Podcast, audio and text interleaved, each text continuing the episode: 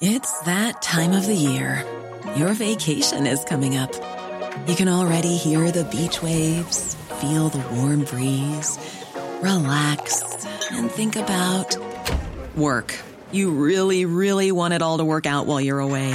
Monday.com gives you and the team that peace of mind. When all work is on one platform and everyone's in sync, things just flow wherever you are. Tap the banner to go to Monday.com.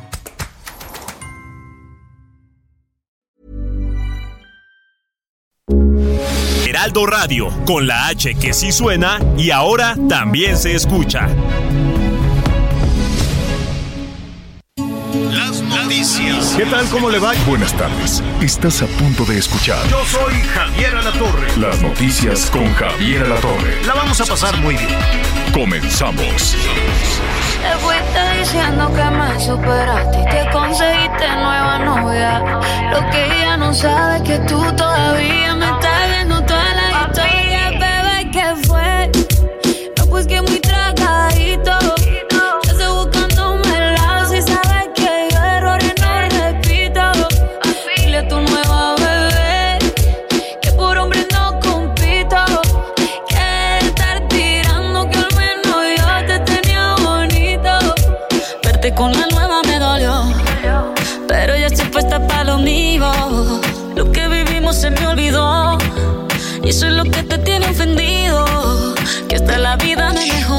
Pues ahí está viernes, pues todavía de despecho, yo no sé, yo no sé qué está pasando en el mundo, pero está bien. Y aquí están cantándole a sus eh, exparejas ficticias o reales, vaya usted a saber, la Shakira y la Carol G. No, hombre, tremendas, tremendas, tremendas, muy bien, exitosísimas y seguramente a esto que ya no sé qué es, puede ser un reggaetón, puede ser este, pues no sé qué puede ser, pero seguramente le va a ir muy bien. El tema es que el despecho pega mucho históricamente, creo yo. Desde José Alfredo hasta la fecha, el despecho pega mucho. Pero estas así le dicen, dile a tu, a tu nueva novia que quién sabe qué, que quién sabe cuánto. No me gusta mucho el nombre de la canción, porque mire, déjeme decirle que en Puerto Rico eh, el- a los narcos, a los criminales, a los narcotraficantes les dicen bichoto. ¿No? Ah, él es un bichoto. Oye, que ese político, ah, es un bichoto. Oye, que, ¿no? Aquí, pues aquí les dicen, ¿cómo les dirán? Pues narcos, ¿no? creo, creo yo, malandros, narcos, no, porque malandros son estos que andan ahorita allí en las calles robándole a la gente o los policías, ¿no? Que andan desatados con eso del no circula, desatados, desatados, desatados, dicen, ahora es cuando no voy a echarle dinero a, a la cartera. Pero bueno, allá en Puerto Rico le dicen bichoto a los criminales, a los narcotraficantes. Y esta canción se llama Bichota. ¿no? Como diciendo yo soy mucha pieza. Ajá, sí, sí, sí, pero ellas dicen lo quisimos cambiar para que no sea un elogio a- al crimen y ellas dicen que le cambiaron el, ¿cómo te diré? El significado para que sea como empoderada y, y sexy, pero pues qué bueno que le cambiaron, nada más que hay que avisarle a toda la tradición, a todo, a todo el Caribe, a todo Sudamérica, que en realidad dicen, bueno, el sentido de la canción aquí se lo cambiamos. Bueno, seguramente el anuncio lo, dijeron después, ¿no? Este, dicen, yo le, nosotros le dimos la vuelta, es como si aquí dicen, le ponen a una canción la narca y entonces dice la que le está cantando, sí, pero yo le cambié el sentido a, a una mujer poderosa, fuerte y que la deja el marido y que no importa. En fin, ya sabe que en este tema de la música siempre vamos en estas líneas de coqueteo con, con, con el peligro, ¿no? Este, to- todo lo que se canta ahí en el Zócalo, todos los, los, eh, los narcocorridos, los cantan todos, los políticos, todo el mundo lo, lo canta. Por eso, pues mire, que, que, que le diga, son las cosas, si están. Yo quiero suponer que por eso hay tantos elogios también a todos esos políticos mañosos y tramposos. En fin, les va a ir muy bien seguramente con su nueva canción, eh, pues de inmediato uno supone que la Shakira se le está cantando a Piqué y sé que Carol G también se peleó con el marido, pero no me acuerdo cómo se llama. Sé que el marido es muy exitoso, reggaetonero y cosas por el estilo, pero no, no, no, no, no lo recuerdo muy bien. Les soy honesto porque pues no soy muy fan del, del reggaetón pero pues en medio de todos estos escándalos y desamores y canciones que sacan, pues imagines. A ver, ponle tantito nada más para ver si es de despecho. Por acá ya no.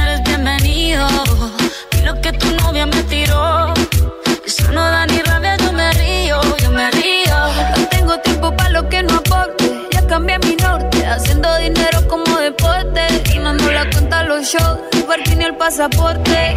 Estoy madura, dicen los reportes. Ahora Bueno, no se le entiende mucho, pero dice que la novia, que está muy chafa y que ella desde que lo dejó hace mucho dinero. Qué bueno.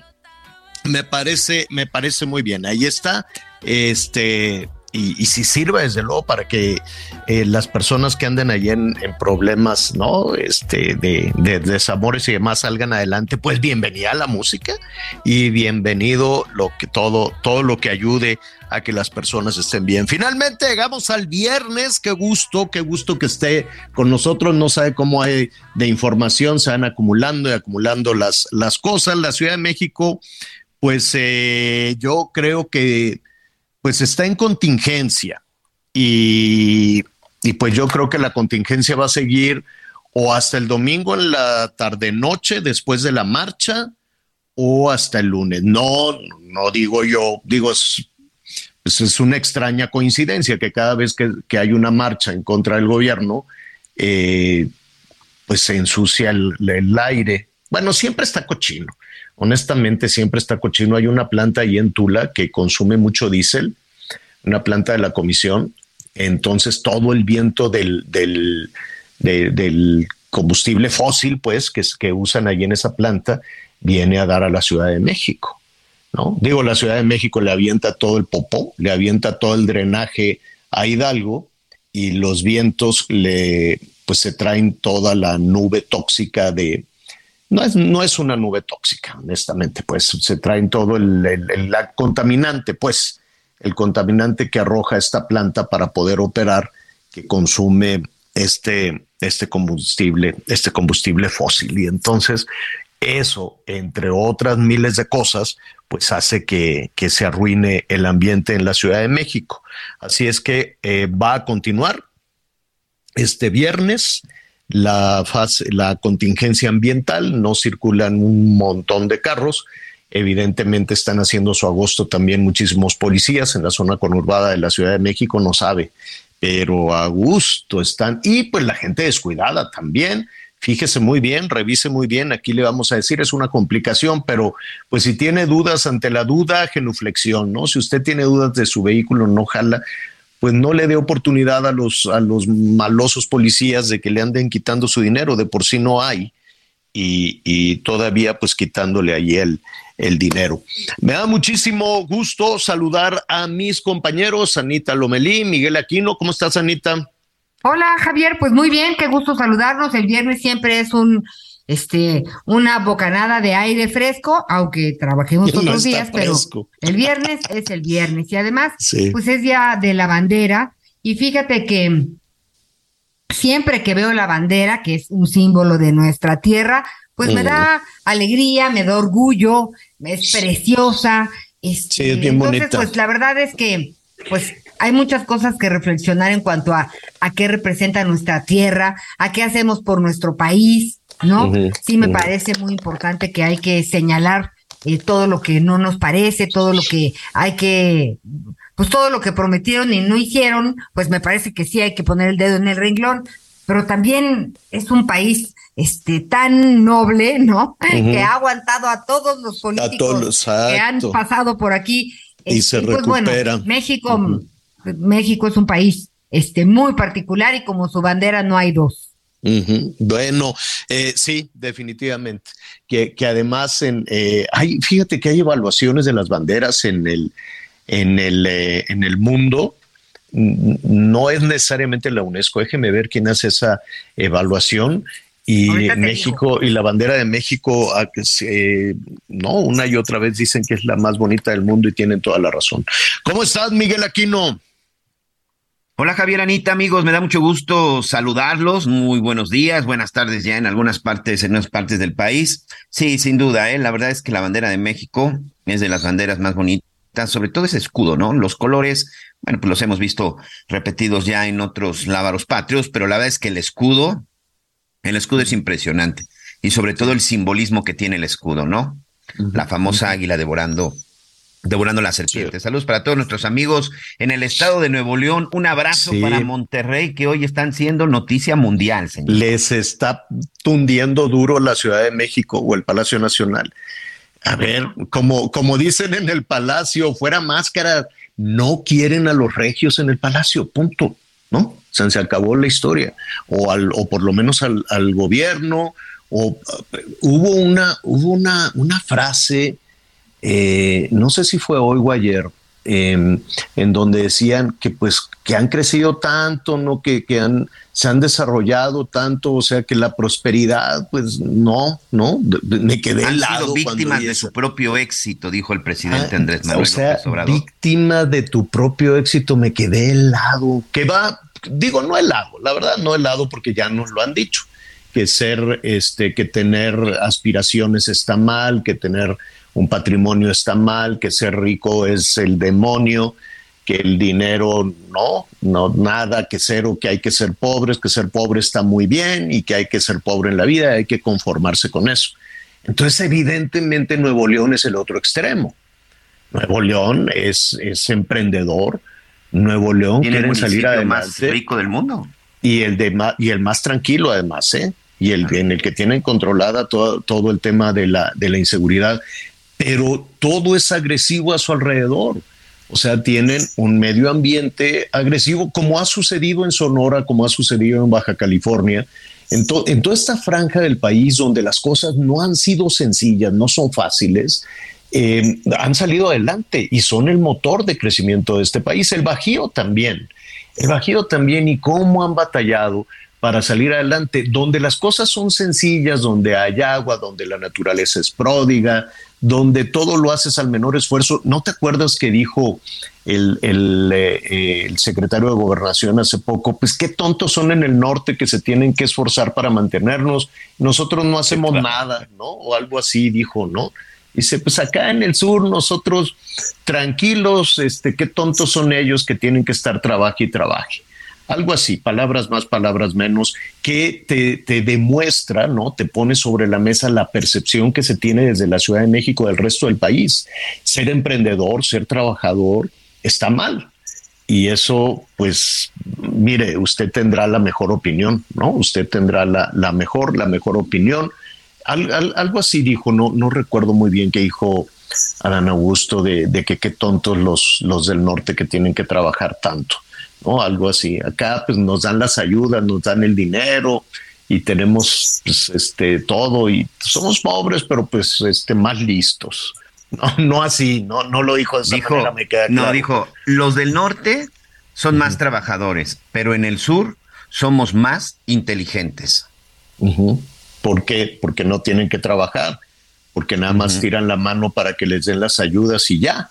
Dice, en el sur somos más inteligentes, aquellos que trabajen y que nos mantengan. En fin, en realidad, esa, esa, esa ha sido, no en este momento, ¿eh? esa ha sido la división eterna.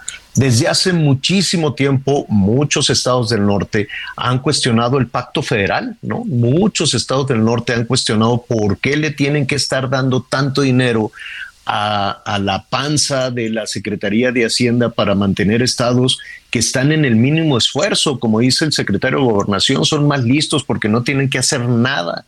Y que trabajen los del norte, total, se va todo a una bolsa, se va todo a una panza y ahí deciden políticamente en dónde van a meterle, en dónde van a meterle dinero. Eso ha sido desde hace muchísimo tiempo, ¿eh? No crea que este es un asunto nuevo, que este es un asunto de Morena. No, no, no. Así ha sido desde hace mucho, desde hace mucho, mucho tiempo. Varios estados han cuestionado y también algunos estados del Bajío, pues han cuestionado la inequidad en ese sentido, ¿no? Dicen, nosotros trabajamos mucho para mantener, por ejemplo, a la Ciudad de México o para mantener a otros estados donde están en el mínimo esfuerzo, dependiendo única, únicamente de las ayudas, dependiendo únicamente del dinero. Pero todo esto vino a colación porque este, en la Ciudad de México están muy enojados por la planta de Tesla. ¿Qué es la planta de Tesla? A ver rápidamente, Elon Musk es un millonariazo. Es un señor que ha sido emprendedor y se le ocurren de pronto las ideas más audaces, ¿no?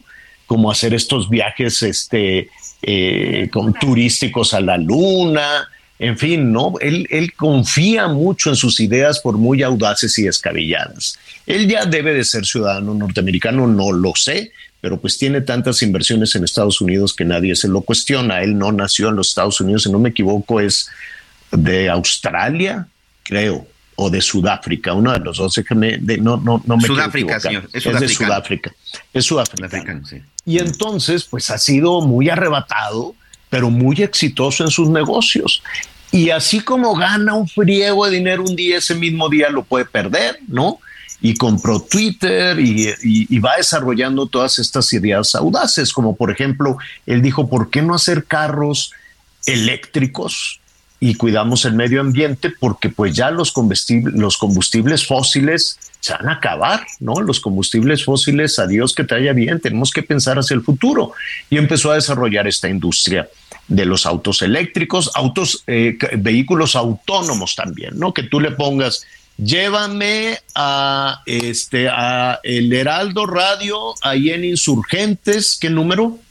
En, eh, en, en este edificio, y entonces programas tu coche y tú te puedes ir trabajando, hablando con Anita, con Miguel Aquino, preparando todo y el carro te lleva solito, tin, tin, tin, en algunos lugares de Estados Unidos. Ah, donde las donde las calles están lisitas, donde ah. todo, no, donde no. Imagínate que programas y caes en un bache de la Ciudad de México y se te desprogramó la computadora. No, en Cancún, Javier, no, olvídate, Cancún es la tierra de los hoyos, ¿no? Imagínate, pues todo, no hay opción. todo eso pues se arruina.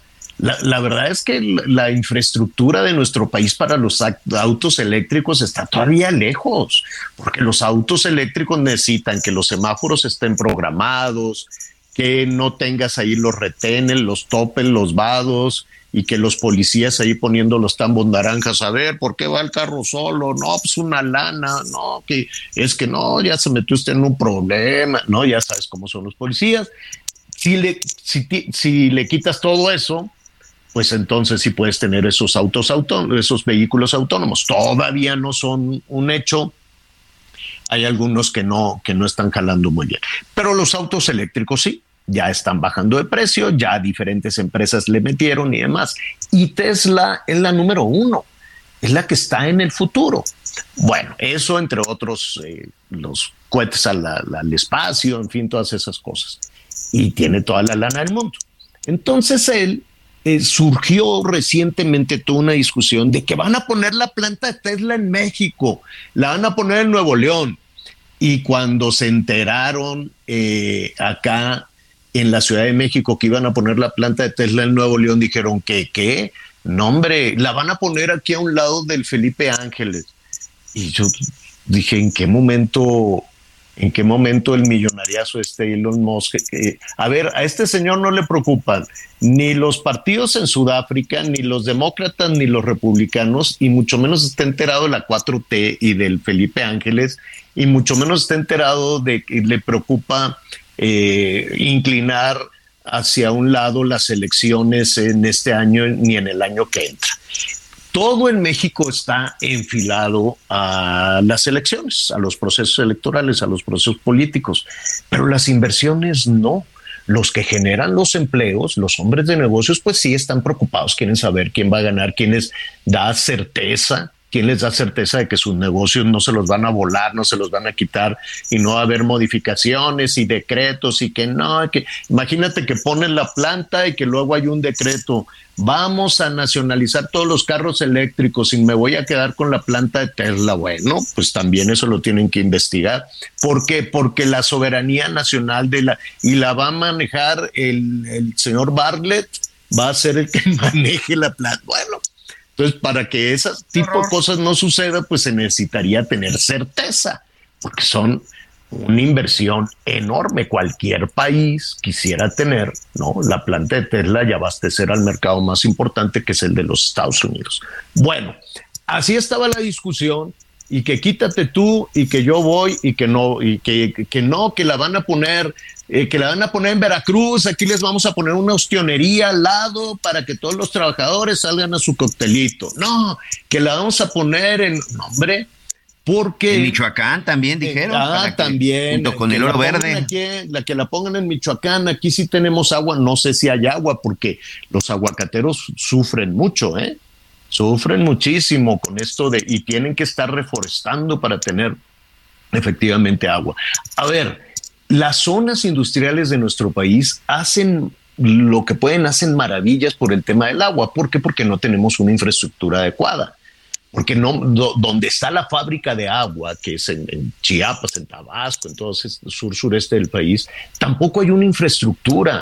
La gente ni siquiera tampoco tiene agua potable. Una cosa es que se inunde en cada temporada de lluvias y otra cosa es que tengan la infraestructura suficiente y adecuada. ¿No? Que le estaba pegando al micro, perdón, y, adecuada.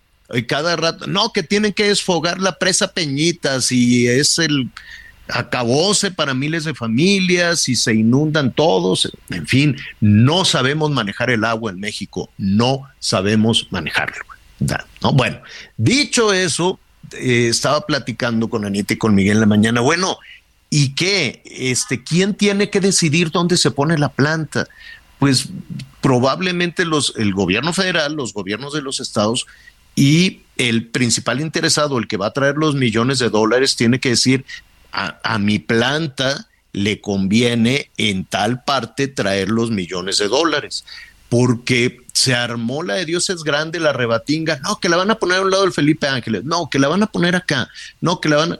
Total, que como todo anuncia a que a que va a ser en Nuevo León, pues en Palacio no, no, no más no quieren. ¿Qué pasó? A ver, ¿en qué momento Elon Musk dijo esto? Hasta donde yo sé, Miguel Anita, yo no he, no he visto ni en Twitter ni en, un anuncio formal del dueño del negocio que diga, voy a llevar tantos miles de millones o tantos millones de dólares, no miles, ¿no? Pero voy a llevar tantos millones de dólares que pueden ser miles también para el tamaño no, se habla de una inversión de mil millones de dólares, Javier, porque no solamente es Tesla, sino todo todos los proveedores y todo lo que tiene todo lo que tiene que ver con eso. Bueno, ¿qué norte hay de eso? A ver, porque luego dijeron, nos vamos a reunir porque igual y no le vamos a dar permiso. A, ver, ¿Qué sí hay? Elon Musk sí fue a Nuevo León en octubre, sí fue a la casa del gobernador. Este, sí se reunieron allí en una carne asada, sí hubo una reunión familiar muy amena, y estaba Mariana guapísima, sí estaba este Samuel el gobernador, eh, sí estaban los de finanzas, los de desarrollo, o sea, si hubo un acercamiento, si vino a México y si vino a México, si fue a la casa del gobernador García, si estuvieron ahí en, asando la carne y platicando y todo, pues no creo que viajara Elon Musk a socializar o a darme la receta de no, fue a preguntar que de los frijoles con veneno, no, pues dijo, pues, vamos viendo dónde nos podemos instalar qué, qué, qué, qué, beneficios, o sea, todo lo que esto pueda significar. Sí hubo esa reunión en octubre. Después, y hay que reconocer que el, que el, que el gobernador García eh, sí, se, sí es movido, ¿eh? va y viene a Europa, va y viene va al Super Bowl y lo que quieras, pero sí anda buscando traer inversiones a su estado. Exacto. Esto también hay que decirlo. Entonces, eso sí hay. Yo no he visto, y probablemente me equivoca, yo me equivoqué, no he visto las reuniones en Palacio Nacional, no he visto las reuniones con el canciller, no he visto las reuniones con todos los gobernadores que han levantado la mano y tampoco pues con los responsables que quieres de, energía, ¿no? No he visto que se reuniera con Rocío. A ver, pero después de una pausa le digo qué dijeron, qué, qué, cuál fue la respuesta en Palacio Nacional. con la nueva me dolió, pero ya estoy puesta para lo mío. Lo que vivimos se me olvidó, y eso es lo que te tiene ofendido, que hasta la vida me mejoró. Por acá ya no eres bienvenido, y lo que tu novia me tiró, eso no da ni rabia, yo me río, yo me río. No tengo tiempo para lo que no aporte, ya cambié mi norte, haciendo dinero como deporte, Conéctate con Javier a través de Twitter, arroba javier-alatón. Sigue con nosotros. Volvemos con más noticias. Antes que los demás.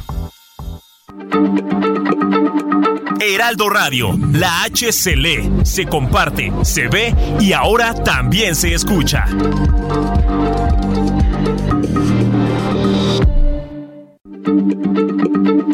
Heraldo Radio, la H se lee, se comparte, se ve y ahora también se escucha.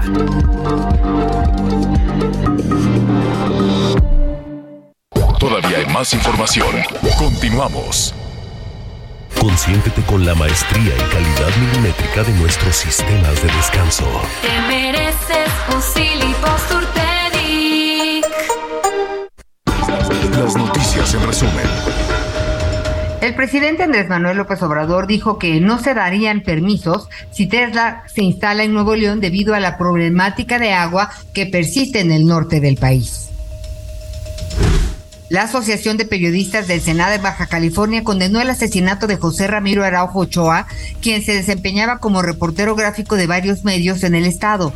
Según con los reportes, los hechos se registraron el martes pasado cuando fue víctima de un asalto camino a su casa. La Comisión Ambiental de la Megalópolis activó este jueves la contingencia ambiental atmosférica por ozono en la zona metropolitana del Valle de México.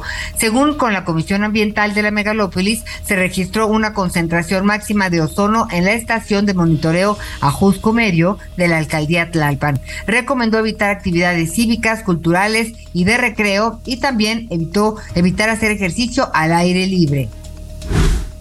Hoy el dólar se compra en 17 pesos con 84 centavos y se vende en 18 con 86.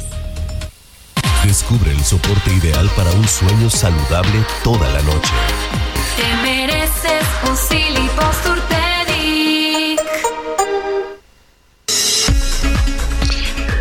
Sí, vamos a. Hoy es viernes de, de vigilia, entonces eh, al ratito vamos a hablar de todo, todo, todo lo que podemos, que qué medidas, eh, todo lo que podemos comprar, encontrar en el mercado, que está carísimo, carísimo, carísimo todo. Bueno, hasta el pollo, ¿eh?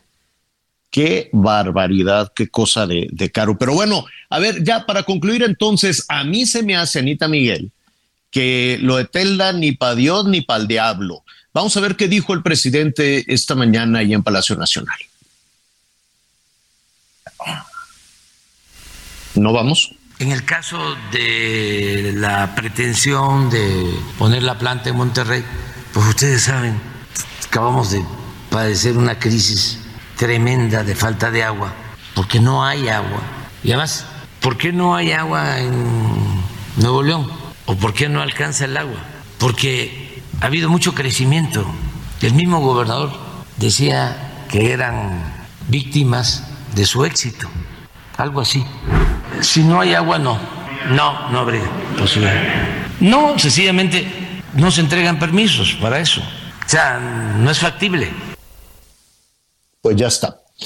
Ya está la respuesta. Adiós. Yo creo que ya con eso, pues le cerramos la puerta y continuamos, ¿no? O sea, no sé qué tamaño iba a ser la, la inversión. Pero, hijo, hijo, habla como se, de. Se acabó.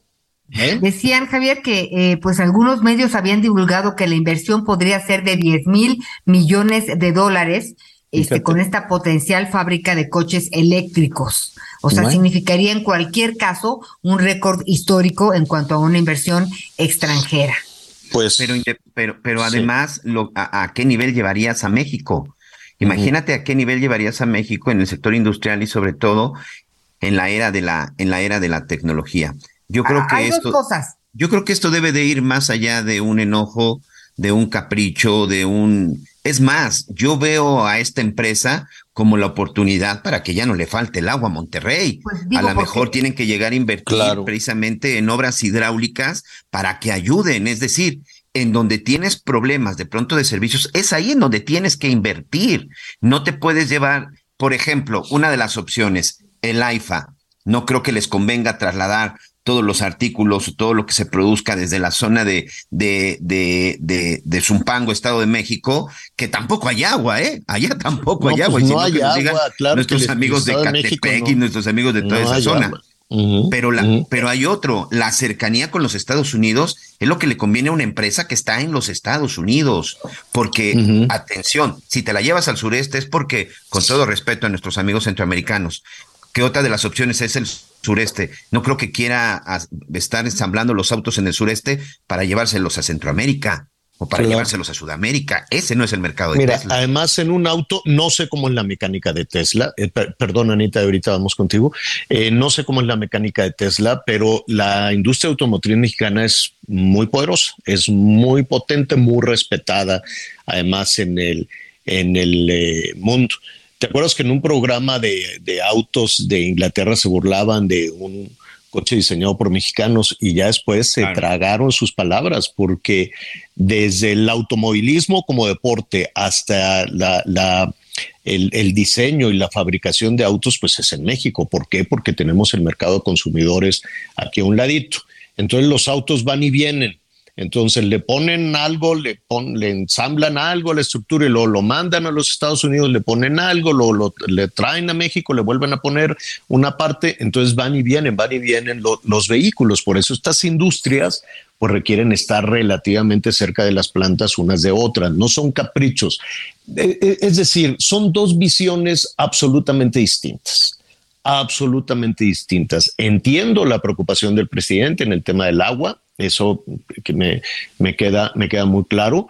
Este, pero más allá de eso, pues es una visión política, es una visión de mi enemigo político no puede tener ese éxito, ¿no? Y cuando digo mi enemigo político, pues es de otro partido, es de Movimiento Ciudadano.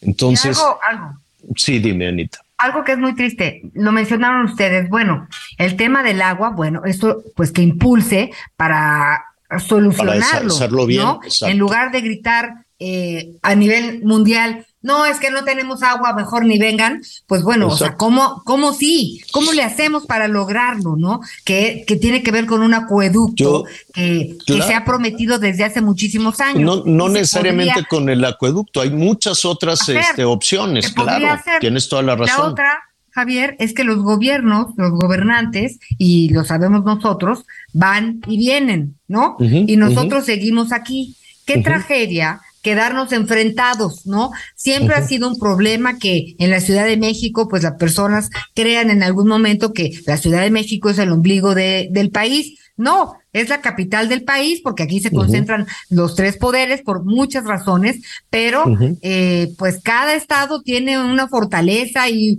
y, claro.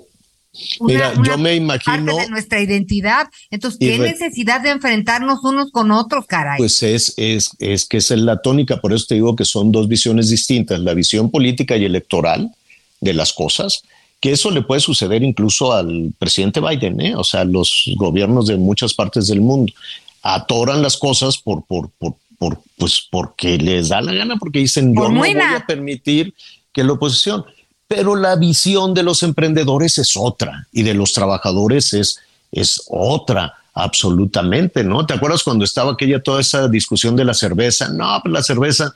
Y ahí cabían aspectos políticos, electorales, religiosos, este, ¿no? De, de, de, de, tantas este, visiones este, personalísimas de, del mundo que decían, pues se acabó la cerveza y ya después se quedaron calladitos cuando se dieron cuenta que en la agroindustria mexicana, pues está en primerísimo lugar la fabricación de, cerveza en nuestro país. Bueno, pues era, es, dijeron, no, pues mejor nos quedamos, ya mejor ya no, ya no decimos este nada de este tema, aunque tenga por ahí cuestiones evangélicas y electorales y políticas y las que tú quieras.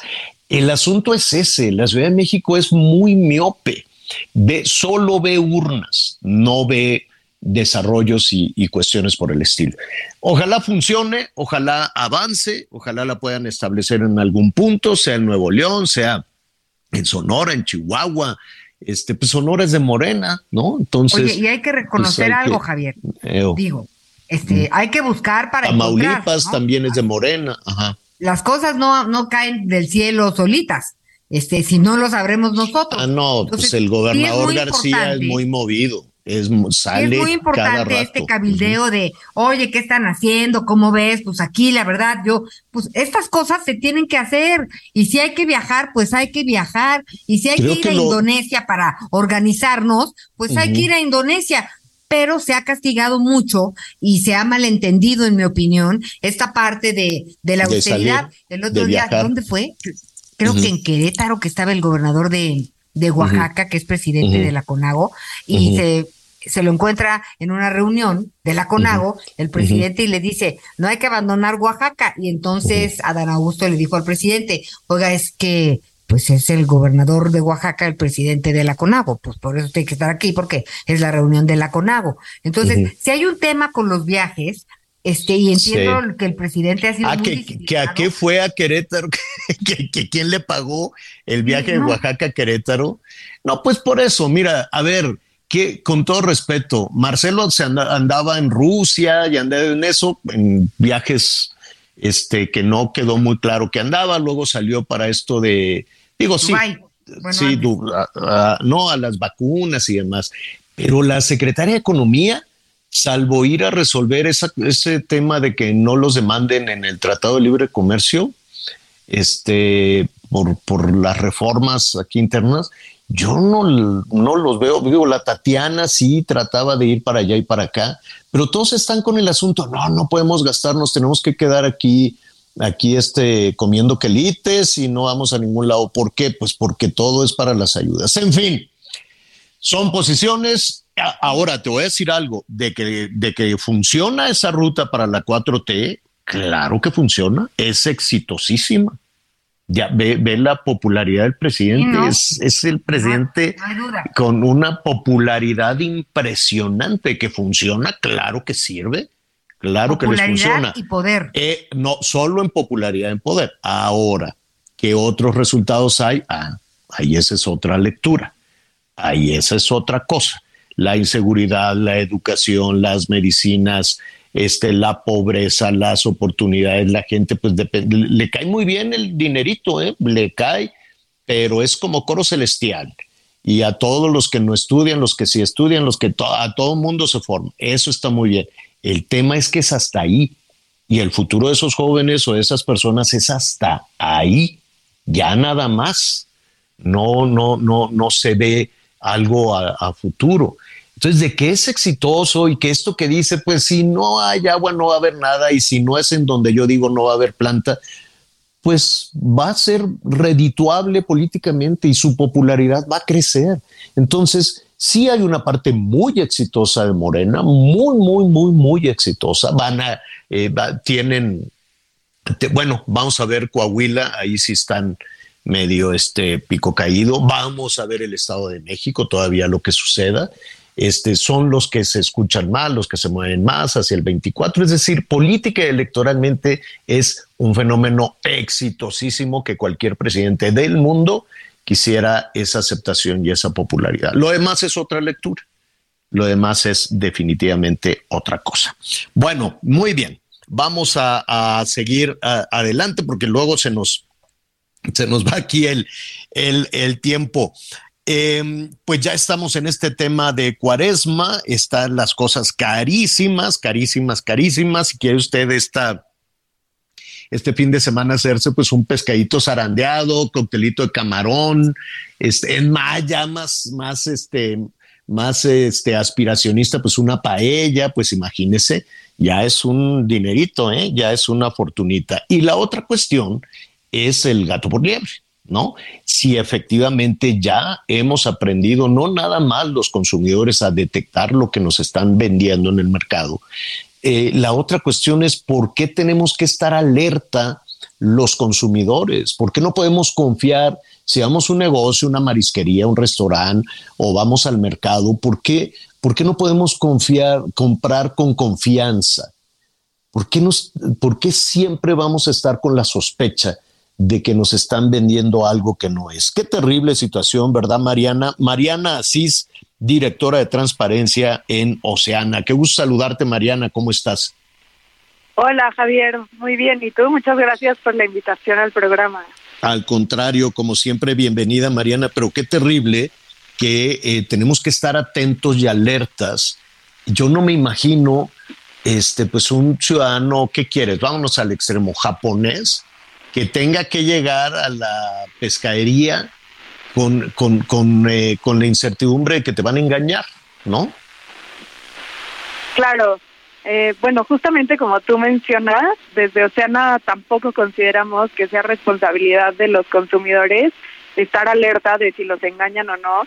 Y tristemente esta es una situación que pasa con frecuencia, ¿no? Nosotros desde Oceana hemos hecho diversos estudios en los que analizamos si las especies que nos venden están siendo sustituidas por otras y nos dimos cuenta que casi una de cada dos veces que íbamos a comprar pescado a restaurantes, pescaderías, en realidad nos daban una especie completamente distinta a la que se estaba ofertando, ¿no? Y esto podía ir desde especies en peligro hasta especies de muchísimo más bajo valor del que nos estaban vendiendo, ¿no? Encontramos situaciones donde la diferencia de precio entre la especie ofertada y la que realmente recibíamos era de siete veces, ¿no? Entonces puede ser que el consumidor esté pagando siete veces más por algo que ni siquiera lo vale. Tú mencionabas que pues es muy raro o difícil que un ciudadano en Japón se enfrente a este tipo de situaciones. Y justamente ahí, qué bueno que haces referencia a este país, creo que esta situación eh, es por una falta de regulación y de políticas públicas. En Japón, de hecho, hay una norma de trazabilidad que obliga a todas las personas que están involucradas en el sector pesquero y en la cadena de valor a registrar qué especie es la que se capturó, en dónde, en qué fecha, cómo llegó a la planta procesadora, cómo se transportó a los centros de distribución, cuál fue el proceso de comercialización. Y obviamente pues toda esta información lo que permite es que tengamos la certeza de que lo que nos están vendiendo realmente es lo que nos dicen que es. Entonces, la diferencia entre México y Japón es que pues en un lugar hay una norma, una regla que evita que pase esto y en México pues la autoridad no se ha dado la tarea de realmente pues poner estas herramientas a nuestra disposición para que como tú muy bien decías, cuando vayamos a comprar pescado no tengamos que estar preocupados porque nos están engañando o no. Y de hecho nosotros en Oceana hicimos una encuesta porque nos interesaba mucho conocer la opinión de la gente respecto a este tema y pues más de nueve de cada diez personas nos dijeron que le preocupaba que los engañara y que querían tener información del origen y el trayecto del pescado y que consideraban que era responsabilidad de la autoridad proveer esta información. Entonces, ahí están los datos, la gente quiere saber de dónde viene su pescado, la gente no quiere ser engañada, entonces solo falta que la autoridad pues se ponga a trabajar. Oye, ¿en qué, ¿en qué parte de toda esa cadena, vamos a decirle, la cadena de suministro? No, no sé si sea el término adecuado, pero desde que, desde que eh, llegan las... Eh, pues, pues no sé, los, los eh, pescadores o eh, las flotas, no sé si son flotas, eh, en, fin, ¿no? Tenemos todavía que aprender mucho porque este, de pronto pueden ser pescadores ribereños o pueden ser este, especies que, que se capturan un poco, un poco en aguas más, más profundas con otro tipo de tecnología. Pero ¿en qué momento desde ahí eh, después seguramente habrá un, intermediario, alguien que hace ahí una, alguna primera selección, luego el traslado, pues es un asunto complicado, ¿no? El traslado también hacia, los centros urbanos de distribución, o tal vez los supermercados puedan tener una ruta más directa, pero ¿en qué punto han detectado ustedes que, que se rompe esto, que alguien hace trampa? Pues mira, es muy difícil identificar exactamente en qué punto pasa esto, sobre todo porque no tenemos un seguimiento puntual de toda la cadena de valor, entonces podría suceder en cualquier etapa, ¿no? Sobre todo tú describiste muy bien la cadena de valor, es una cadena que involucra a muchos actores, ¿no? Desde el pescador que llega y desembarca el producto, de ahí se transporta probablemente a una planta procesadora, tiene algún proceso de transformación como fileteado, congelado, enlatado, etcétera. De ahí pues puede ser que llegue a otros intermediarios, se transporte a centros urbanos, de ahí a supermercados, otras pescaderías. Entonces, al ser una cadena de valor bastante compleja y que involucra a muchos actores, es fundamental que le demos seguimiento puntual para que justamente evitemos que a lo largo de todas estas pasos o etapas que estamos describiendo pueda haber una sustitución y por lo tanto se engaña al consumidor final. Una certificación, ¿no? Como la hacíamos la referencia de los japoneses. ¿Cómo se llama? Es una, esta es una ruta. Sí, nosotros hemos estado impulsando la creación de una norma de trazabilidad. Trazabilidad. Que justamente nos permite pues conocer a detalle todo el camino que recorre el producto pesquero del barco al plato. De hecho, llevamos más de dos años trabajando con miembros del sector pesquero, otras organizaciones, en que esta norma se pueda aprobar. Ya hay un proyecto final que está listo para aprobarse. Sin embargo, la CONAPESCA, que es la autoridad encargada del manejo pesquero, pues lleva dos años sin avanzar en este proceso de dos años y ya vienen procesos electorales, lo van a dejar ahí tirado todo, Mariana. Qué horror. Y mientras tanto, pues como consumidores seguimos pagando el precio del engaño. Claro. Mariana, dime algo de las especies más recurrentes en los, eh, eh, bueno, cada región del país tiene tiene, digamos que sus, sus, sus, hábitos, ¿no? Habrá algunas regiones del país donde, por ejemplo, las sardinas sean muy recurrentes y hay otros lugares en el centro norte que dicen, no, guácala la sardina, en fin. Pero hay algunas, eh, este, hay algunos productos muy generalizados, como el atún, por ejemplo, por estas fechas, ¿no? Y además por el tema de, del costo. El atún que nos venden, no el fresco, el atún procesado, ¿es atún? Sí, la verdad es que, mira, con respecto al atún, no hemos encontrado sustitución, eh, sobre todo porque la industria atunera está sumamente regulada, son parte de organismos internacionales, ¿no? Que verifican las embarcaciones, el desembarque, por toda la controversia que ya conocemos que ha habido alrededor del atún. Pero sí hay otras especies que son muy conocidas, por ejemplo, en en el Marlin hemos encontrado un 100% de sustitución. ¿Qué quiere decir? Válgame Dios. Ninguna vez que compramos Marlin realmente era eso, ¿no? Se sustituye por otras especies. O sea, las tostadas de Marlin carísimas, las tostadas de Marlin carísimas que te dan, que, te, que se han popularizado tanto en los restaurantes, ¿qué es entonces? Pues hemos encontrado atún siendo vendido como Marlin hemos encontrado tiburón, hemos encontrado raya, ¿no? O sea, una especie de mantarraya.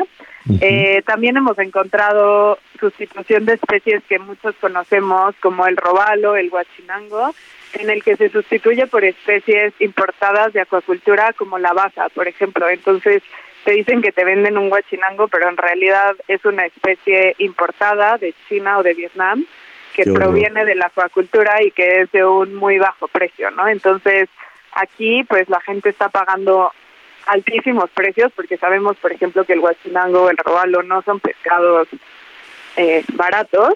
No, son y pagan muy altos precios y obtienen, pues, producto de, de menor valor. Entonces, por eso es importante. También hemos encontrado, por ejemplo, especies que sabemos que han sido clasificadas como especies en peligro por organismos internacionales como la Unión para la conservación de la naturaleza y se venden, por ejemplo, como marlin también, ¿no? Un caso, un caso muy específico que nosotros encontramos fue la venta de tiburón martillo. Ah, no, bueno, pues ahí sí ya tenemos problemas ambientales incluso, porque escuchándote, por ejemplo, las especies que sustituyen al marlin, a ver, marlin no le van a dar prácticamente en ningún lado a menos de que usted lo, lo, lo, lo, pesque. Ahora, lo que le van a dar son especies de menor valor, pero vaya, son más baratas, pero, pero muy ricas todas. Aquí el tema es que le digan, pues le voy a dar una tostada de atún guisado como si fuera marlin, ¿no? Es decir, no, no, no hace daño esto. Ni siquiera la basa que tiene congelada desde Vietnam un año, ¿no? Sí, no, no es que sean especies que nos hagan daño o que nos enfermen. Sin embargo, pues estamos siendo engañados, ¿no? Estamos Claro. pagando altos precios por especies Es que no lo valen. En el caso que hemos encontrado especies en peligro, por ejemplo, podría ser que yo como consumidor no quiero consumir una especie que sé que está en peligro, que ha sido declarada en peligro y que puede ser que se esté poniendo en peligro el, Claro. el ecosistema marino, ¿no? En su totalidad. Mariana, Mariana, se nos vino el corte encima. ¿Nos aguantas un minutito para concluir el tema? Claro que sí, muchísimas gracias. Gracias, gracias. Una pausa y volvemos. Y lo peor es que no fue culpa tuya, ni tampoco mía.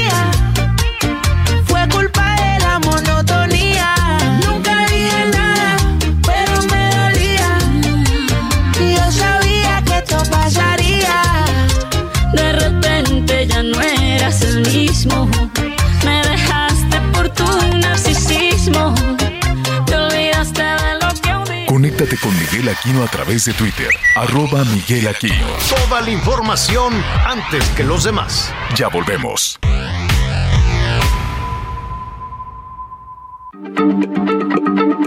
Heraldo Radio, la H se lee, se comparte, se ve y ahora también se escucha.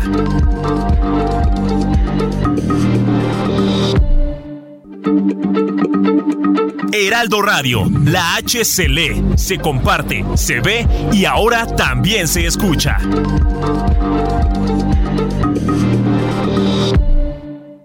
Todavía hay más información. Continuamos. Bueno, muchísimas gracias, eh, Mariana. Se nos, se nos venía, se nos venía el tiempo encima. Muchísimas llamadas. Eh, nos dicen de Tamaulipas. Gracias, Jesús. Este que el marlin es una especie protegida, pero entonces, entonces Mariana, pues nos llama la, la, nos llama la atención que una especie protegida se anuncie para consumo en restaurantes y mercados y en todos lados, ¿no? Sí, pues de hecho es una especie que está reservada para la pesca Mm. deportiva, no para la pesca comercial. En algunas ocasiones lo que puede pasar es que se capture como pesca incidental, ¿qué quiere decir esto? Que pues se captura de manera accidental cuando se va por otras especies objetivo y este tipo de pesca se puede comercializar. Sin embargo, pues obviamente son ocasiones muy aisladas Sí, es muy no- poquito. que no es suficiente para cubrir una demanda, ¿no? Entonces, por eso, pues sí, no debería estarse anunciando, sobre todo porque no es lo que se está ofreciendo, ¿no? Que no es lo que se ofrece. En todas las Y- pruebas de ADN, que es la, la metodología que utilizamos en Oceana, nunca encontramos que lo que se nos ofreciera eh, fuera Marlin realmente, ¿no? ¿Y qué podemos hacer, Mariana? Porque, pues mira, yo atendiendo todas tus indicaciones, no sabes cómo he aprendido yo de Oceana, que por cierto ahorita nos dices cómo, cómo podemos eh, eh, tener acceso a todas las investigaciones que ustedes hacen. Pues en alguna ocasión le dije ahí al del restaurante, oye, ¿me vas a dar guachinango, me vas a dar basa? de Vietnam y se quedó así como, ándale, si vas, este ya me cachó. Y entonces me dijo, no, mire, mejor, mejor le hago unos este, taquitos de barbacoa, ¿no? Hazte cuenta. ¿Qué podemos hacer? Pues, eh, como dijimos, nosotros como consumidores no tenemos la responsabilidad Exacto. exclusiva, ¿no? De estar ahí como Qué policía difícil. del pescado. Eh, Algo que podemos hacer en primer lugar pues, es preguntar un poco más cuando vamos y compramos pescado por qué nos están dando, si la persona que lo comercializa sabe de dónde viene, si es una especie nacional o importada. Esto también pues para conocer un poco más de qué estamos comiendo, ¿no? Y qué estamos llevando a nuestras mesas, a nuestras familias. En México existen más de 700 especies pesqueras, tenemos más de 11.000 kilómetros de litoral, existen más de 300.000 familias que se dedican a la pesca, entonces apoyar la pesca mexicana es súper importante también para que sea una, un oficio y una forma de vida que pueda seguir eh, pues prosperando, ¿no? Sobre todo tomando en cuenta tanta gente que, que vive de esto. Además, nosotros, pues, como ya habíamos mencionado, consideramos que es papel de las autoridades, en este caso de la CONAFESCA, darnos las herramientas necesarias para que cuando compramos pescado tengamos la certeza pues de que no nos están engañando, de que no proviene de una fuente ilegal, que también es una gran problemática, de que no estamos comiendo especies en peligro y que no estamos pues eh, contribuyendo al deterioro ambiental sin siquiera saberlo. Para eso en nuestra página mx.oceana.org tenemos una petición que a quien le interese puede firmar en donde le exigimos a la autoridad que por fin, después de dos años de inacción, apruebe esta norma de trazabilidad para que tal vez la siguiente cuarentena lo vamos a hacer. Eh, que vayamos a comprar pescado y pues a lo largo del año que consumimos este producto tengamos la certeza de que no estamos siendo engañados. Entonces I'm Sandra, and I'm just the professional your small business was looking for. But you didn't hire me because you didn't use LinkedIn jobs. LinkedIn has professionals you can't find anywhere else, including those who aren't actively looking for a new job but might be open to the perfect role, like me. In a given month, over 70% of LinkedIn users don't visit other leading job sites. So if you're not looking on LinkedIn, you'll miss out on great candidates like Sandra. Start hiring professionals like a professional. Post your free job on linkedin.com/people today. Si les preocupa esta problemática, si quieren hacer algo al respecto, si consideran, al igual que toda la gente que escuchamos, que es algo que le toca a la autoridad resolver, pues los invitamos a firmar esta esta petición para que la autoridad pues sepa ¿no? que razón. es una preocupación de la ciudadanía en general y que pues tiene que hacer algo. Claro. Tienes toda la razón, tienes absolutamente la razón. Lo vamos a, vamos a apoyar desde luego toda, todo este esfuerzo que están haciendo en, en Oceana, porque eh, mira, al final de cuentas, Mariana, así como, como iniciamos, no podemos normalizar que sea responsabilidad del ciudadano. Entonces, ¿para qué tienes toda esta estructura de, de autoridad, de revisión, de inspección, toda la tramitología de por sí es complicadísimo, toda una burocracia brutal que no te permite hacer estas cosas, porque pues eh, escuchándote lo pienso también, por ejemplo, en el tema de la en el tema de la inseguridad. Ah, es que para qué sales de noche, para qué caminas así, para qué te pones minifalda, para qué haces, o sea, siempre es culpa de la ciudadanía y entonces, ¿cuál es la razón del Estado? El Estado que te tiene que dar confianza de que las cosas sucedan con honestidad. Que, que es, es, eh, formidable esa, ese llamado que están haciendo porque aplica absolutamente a todo. Tenemos que tener confianza de, de que lo que estamos comprando es, y tenemos que tener confianza de que si salimos a las calles, tú no eres responsable, ni de que te roben, te asalten, te, te, te engañen eh, y apliquen todo. Yo creo que esta iniciativa de ustedes en Oceana necesariamente aplicará en muchísimas cosas que no se deben de normalizar. Pues te agradezco muchísimo, estaremos ahí pendientes. Recuérdanos tu página y tus redes sociales, por favor, Mariana. Claro que sí, pues nos pueden seguir en arroba Oceana México, estamos en Twitter, en Facebook, en Instagram, ahí estaremos compartiendo información a lo largo de toda esta temporada de cuaresma, de temas de sustitución, pesca ilegal, más datos sobre esta encuesta que lanzamos, que nos dimos cuenta que pues no estamos solos en esta exigencia, como dices, de que las autoridades hagan su trabajo, de que nos garanticen productos eh, pues saludables, de calidad, eh, sin ser engañados. Así que si quieren conocer más información al respecto, estar enterados de qué pescados estamos comiendo y cómo podemos actuar para exigirle a las autoridades que nos dejen de engañar, pues ahí nos pueden encontrar. Mariana Cis, directora de transparencia de Oceana. Muchísimas gracias, Mariana. Buen fin de semana. Gracias, Javier. Igualmente, hasta luego. Hasta luego. Qué, qué importante es esto que nos dice eh, Mariana, porque Miguel, siempre la responsabilidad recae en nosotros, ¿no? En los jefes de familia, las jefas de familia, los jefes de familia. Pues tú que no te fijas y fíjate en ¿Por, ¿Por qué?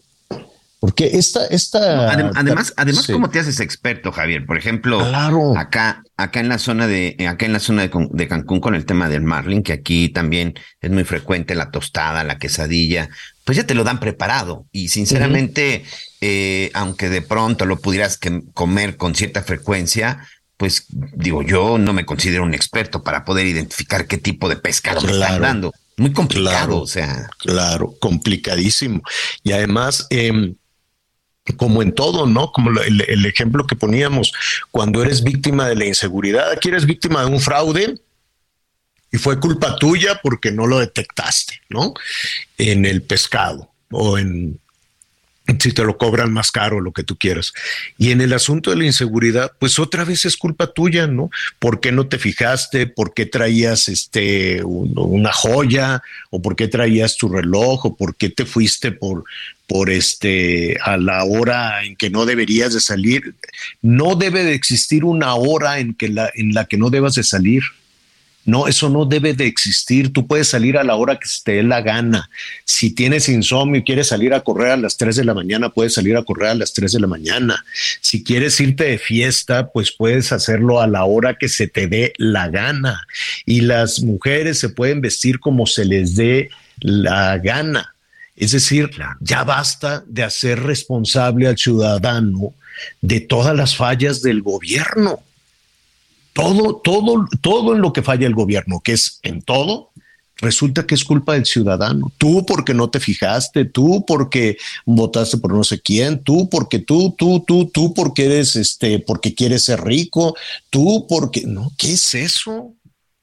¿Qué es eso de sernos culpables a todos? Ah, pues te dieron eh, pescado muy chafa, tú porque cómo deberías de haberte dado cuenta de todo eso. Ya, ya, ya, qué, qué terrible de estar haciendo responsable siempre a la gente. Oigan, es que es eh, más fácil, ¿no? Es más, sí, claro. Y, y, y, lo hemos visto sido una constante. Es más fácil echar culpas y decir es que cuando yo llegué, pues ya estaba hecho un tiradero. Y es más fácil decir es que antes los de antes eran peor. Y, o sea, siempre ha sido más fácil echar culpas y no aceptar la responsabilidad, que al final Hoy el gobernador, eh, alcalde, senador, diputado, el que me quieras, que diga que cuando fue a pedir el voto y cuando anduvo ahí tocando puertas o regalando cosas, no sabía en qué se metía, miente de forma categórica. Con todos los dientes. Oiga, saludos a Veracruz, les explotó. A ver, yo tengo una confusión en esta explosión. Vi, las imágenes, le presentamos en hechos anoche unas imágenes impresionantes, el humo negro, la lumbre, el fuego, era una cosa tremenda. Em, entonces había muchísimas versiones. Ya ves que las autoridades cuando quieren esconder algo te, te dicen cosas técnicas, no, no, que fue el no sé qué de la no sé cuánto, quién sabe qué.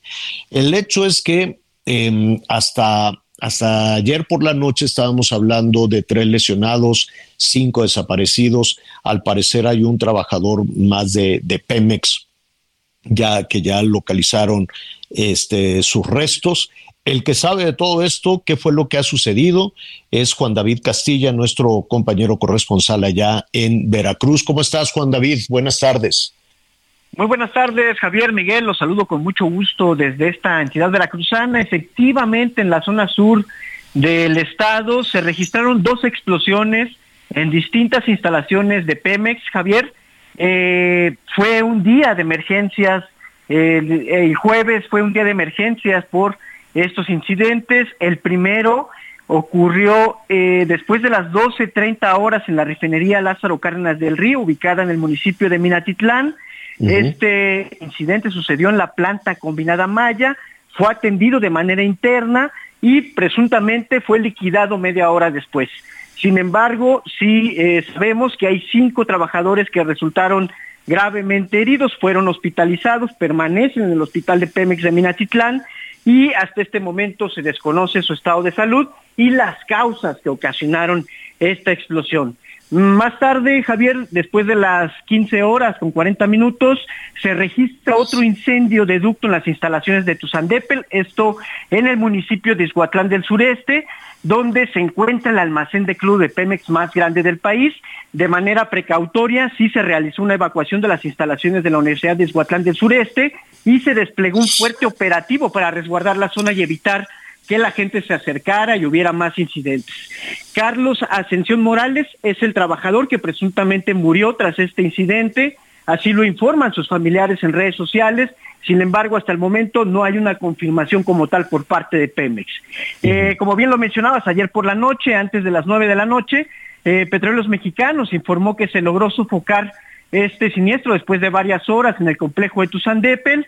Eh, mencionan que hay tres, tres este, personas lesionadas, eh, quienes también fueron trasladadas a un hospital de Pemex para su atención médica y pues lamentablemente hay cinco personas que continúan en calidad desaparecidas. los, los familiares están pues bastante alarmados, con mucha incertidumbre, Javier, porque no saben si eh, sus seres queridos se encuentran bien o lamentablemente perdieron la vida. Hasta el momento no hay información al respecto y es, esa es la situación que se vive en la zona sur de la entidad veracruzana, Javier.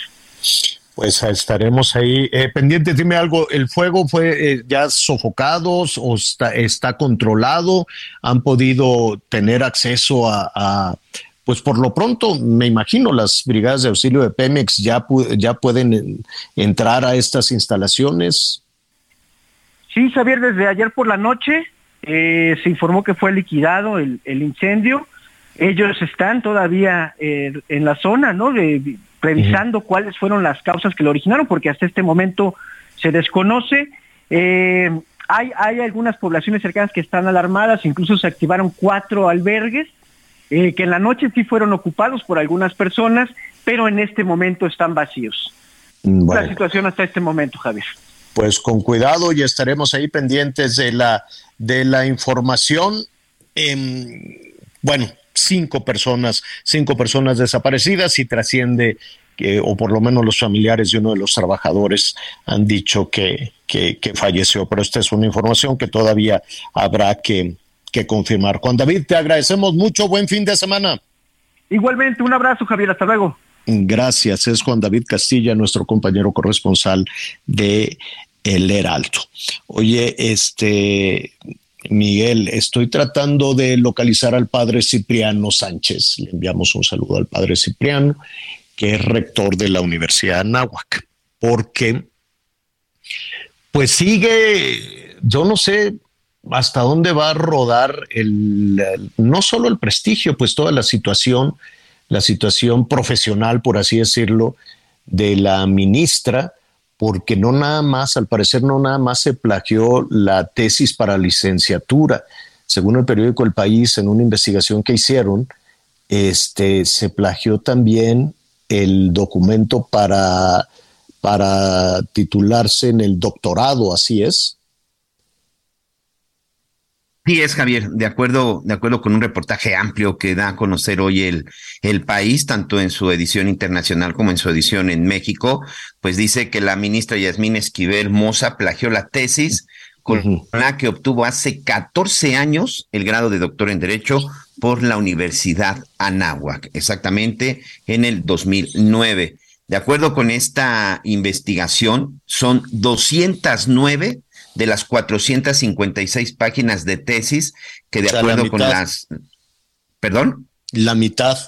Sí, eh, más o menos. Sí, un poquito menos de la mitad, pero bueno, 209 de las 456 páginas de la tesis titulada Los derechos fundamentales en el sistema jurídico mexicano y su defensa, bueno, pues de acuerdo con la investigación y la revisión que hicieron las periodistas Cedric Raciel y Beatriz Guillén, pues son textos literalmente que cortaron y copiaron de otras publicaciones y sobre todo de trabajos que habían hecho algunos académicos, entre ellos hay un ex rector de la Universidad Nacional Autónoma de México, un exministro español de Cultura, un expresidente del Tribunal Supremo de España, un expresidente de la Comisión Interamericana de Derechos Humanos, así como juristas eh, mexicanos, italianos, españoles y alemanes.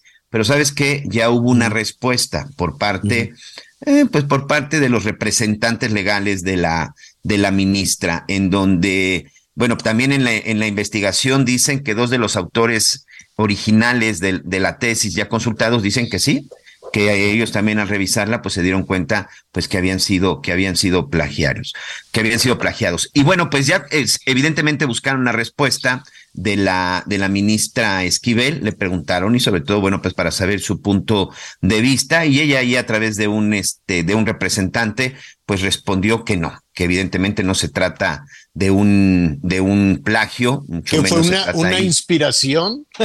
Nada más me inspiré en el trabajo de los demás o qué, qué No, ¿sabes cómo lo calificó el, un personaje, un, un abogado de apellido romano? Lo calificó como un descuido y no un plagio. Ah. Señalaron en la investigación que la respuesta del representante legal es técnicamente esta figura jurídica implica la publicación de una obra completa a otra, por lo que es totalmente inexacto que al omitir una cita del autor en una tesis profesional, simple y sencillamente se cometieron descuidos y no fue la forma adecuada. Ahora son descuidos, señor. Pero creo que los plagios eran páginas completas, así, tal cual, ¿no? Sí, sí, sí, textos completos, sí, sí, sí qué escándalo. Yo no sé, digo, ya esa, esa argumentación, pues yo creo que el abogado a decir, híjole, ¿cómo voy a salir a decir eso? Yo creo que a él también lo bulean. No, no nada más a la, no nada más a la ministra. Le han de decir sus colegas, oye, échate una maroma más, más este, esa fue como a bote pronto, ¿no? Porque dijeron, eh, no, le, se enteraron y dijeron, pues sales y di que fue este, un, un, un, ¿qué? Un error. Ah, no, a ver, en la de, en la de licenciatura decían que había sido un error de juventud, ¿te acuerdas? Que, sí, así decían, no, pues fue un error de juventud, fue una muchachilla que no sabía que quién sabe qué. Eso fue lo que, lo que se dijo al principio. Y, pero pues error de juventud, que por cierto, ya nada se supo, nada más despidieron a la señora esta que vendía las tesis, ¿no? La de. Pues fíjate que sigue la, investigación por parte de la UNAM, por cierto, esta ah, semana.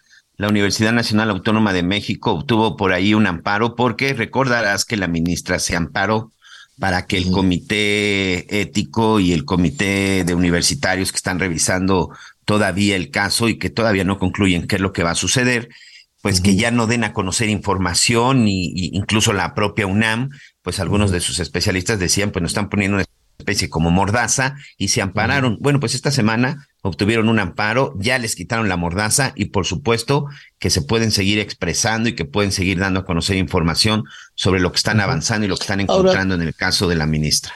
Es un hecho ya, o sea, ya va a ser muy difícil que salgan y que digan, no, no se, se la regalaron, no se la plagió, o, o no sé, no sé con qué maroba van a salir en el título de licenciatura y ahora en el de doctorado. La, la, duda es, imagínate una persona eh, en, términos de honestidad y de cosas por el estilo, o de decisiones que toman estos personajes que, que, que, tienen en, en, sus manos. Este, imagínate que una persona se vio afectada por la decisión que tomó la ministra, una empresa, una decisión, un grupo político, lo que tú quieras. No, y, y que de pronto diga, me afectó en su decisión una persona deshonesta, me afectó en su decisión una persona que ha hecho trampa desde, como decían ahí, cuando desde su tierna juventud y ya después el de doctorado, pues no creo que haya sido un error de juventud, ¿no? Eso ya fue un acto deliberado de plagiarte, por lo menos así lo están denunciando en ese momento. Habrá que escuchar un argumento mayor a que fue un error de dedo, ¿no? De lo que, lo que dicen sus abogados. Pero un poquito más allá, estos son actos los que toman los ministros importantísimos en, la, en, en diferentes eh, áreas, no solo en las áreas políticas, ahorita que andan pues en todas estas discusiones y pleitos con el, con, con el Ejecutivo y cosas por el estilo, sino que toman decisiones que pueden afectar a ciudadanas, a ciudadanos, para bien o para mal, ¿no? o a empresas, o a partidos políticos, o a instituciones también. Entonces imagínate una, una un grupo que, o una persona, este, afectado por esa decisión, dice, ¿cómo, cómo, cómo? Habrá que ver, creo que no está, porque no había un antecedente de esta situación, creo que no está eh, dispuesto todavía en la ley, pero habrá que ver qué sucedió con todas las resoluciones que tomó una, un personaje cuya trayectoria pues la estamos viendo que es pues un poco dudosa, ¿no? Sí, sí, sí, y, y, de, y de pronto los argumentos, Javier. Aquí sigo leyendo los argumentos en donde Alejandro Romano, este representante legal, incluso dice que, pues, que el país en el momento de hacer esta investigación, pues, pues que no estuvieron mal asesorados, que se equivocaron, pero que seguramente no lo hicieron con mala fe. Pero mira, aquí, por ejemplo, tengo la declaración de un este de uno de los pues de uno de los afectados por llamarle de alguna manera José Manuel Rodríguez Uribes ministro de Cultura y Deporte del gobierno de España. Además, otra cosa, ¿eh? Esto además ya hay afectados en España, para que no vayan a decir que también aquí es un asunto de, de, derecha, izquierda, conservadores, contrincantes y esto. Él fue eh, en el gobierno de España del 2020 a 2021 y hoy es embajador ante la UNESCO. Y cuando el país le confirma y le mandan lo que creen que había plagiado de su trabajo, dice que su texto Rousseau y los derechos humanos de 1998 fue plagiado por la ministra mexicana, dice. Es una monumental obra de siete tomos escrita en conjunto con otros autores que también fueron plagiados. En el caso de mi capítulo, lo he reconocido inmediatamente. Es una reproducción textual, literal, de páginas y páginas. Ella no pone comillas. Por lo tanto, es un plagio de libro. Lo que han hecho es un corta y pega. No es una cuestión sutil, lo ha hecho de una manera muy burda. Dijo quien hoy es embajador en la UNESCO de España y quien fue uno de los que han señalado que fue plagiado. Pues mira, yo no sé eh, este, qué argumentos va a dar. Este, y, quién va a salir ahora a, su defensa. Creo que se planteó también en Palacio Nacional, pero no hubo una respuesta sólida porque pues va a ser muy difícil. Va a ser absolutamente eh, difícil. Sí es ya no es nota, dijeron en el Palacio. No, no, eso ya no es nota. Eso ya no es nota. Lo de los de ¿Y, sabes qué lo, difícil?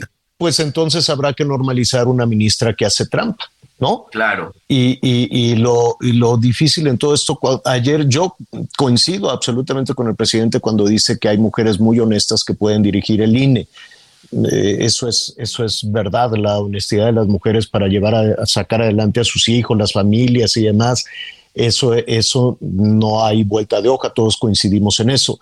En lo que sí algunas de las de los personajes que aquí no es una cuestión de género pero bueno, después de una pausa vamos revisando cómo muchísimos personajes en esta administración están en medio del escándalo.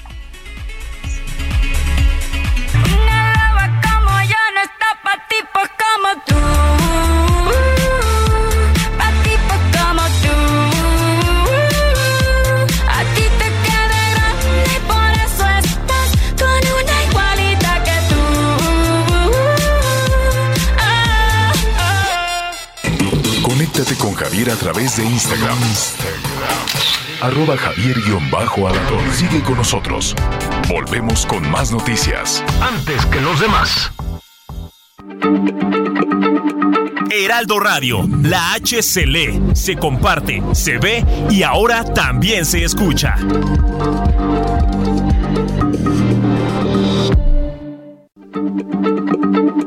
Heraldo Radio, la H se lee, se comparte, se ve y ahora también se escucha.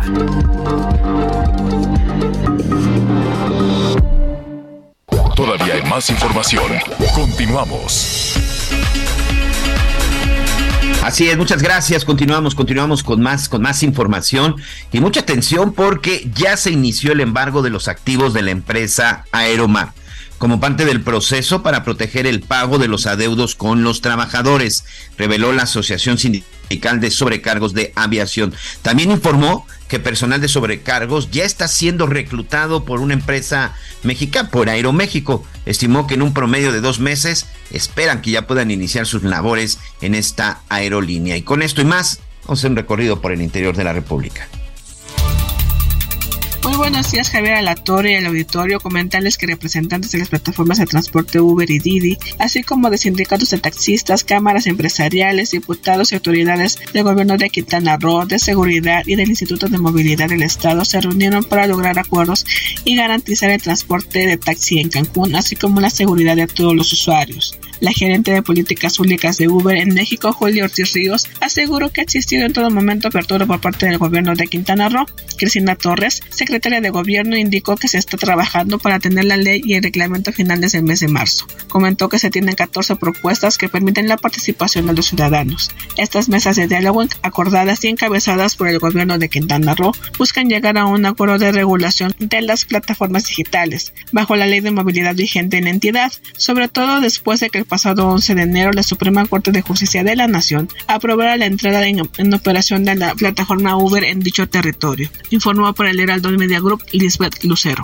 El incendio en el paraje Los Volcanes, que se originó el pasado miércoles por la tarde en el área natural protegida del Bosque de la Primavera, ya fue controlado. Sin embargo, el humo se mantiene en la zona metropolitana. Además, aunque se avisó de la suspensión de clases debido al denso humo, al menos hasta las 2 de la tarde del viernes, posteriormente se informó que al estar controlado el fuego, las actividades en los planteles de educación básica, media superior y superior sí se retomarán. Por parte de la Unidad Municipal de Protección Civil y Bomberos de Zapopan se informó que el fuego fue controlado alrededor de las 6 de la tarde del jueves, aunque añadieron que el humo se mantendría debido a que sigue quemándose material dentro del perímetro de control. Las brigadas de combatientes forestales, cerca de 200 de distintas corporaciones de los tres órdenes de gobierno, continúan trabajando en el punto de los volcanes que se encuentra en los límites de los municipios de Zapopan, Tlajomulco de Zúñiga y Tala para entrar en fase de liquidación. Adicionalmente, se pidió a la ciudadanía mantenerse alerta de las recomendaciones e información que se emita por parte de la Secretaría de Medio Ambiente Jalisco.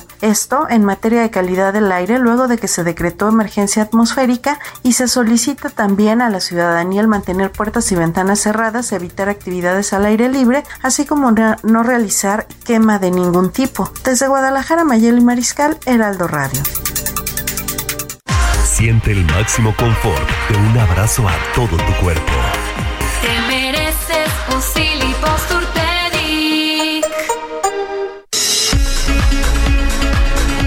Un Bueno, em, mire, esto, esto no es eh, no es un buen asunto para México, no es un buen asunto tampoco para Estados Unidos y tiene que ver con, con las drogas y todo este tipo de cosas. Terrible, ¿eh? está cobrando unas vidas de manera espantosa, Miguel, allá en los Estados Unidos, también en México.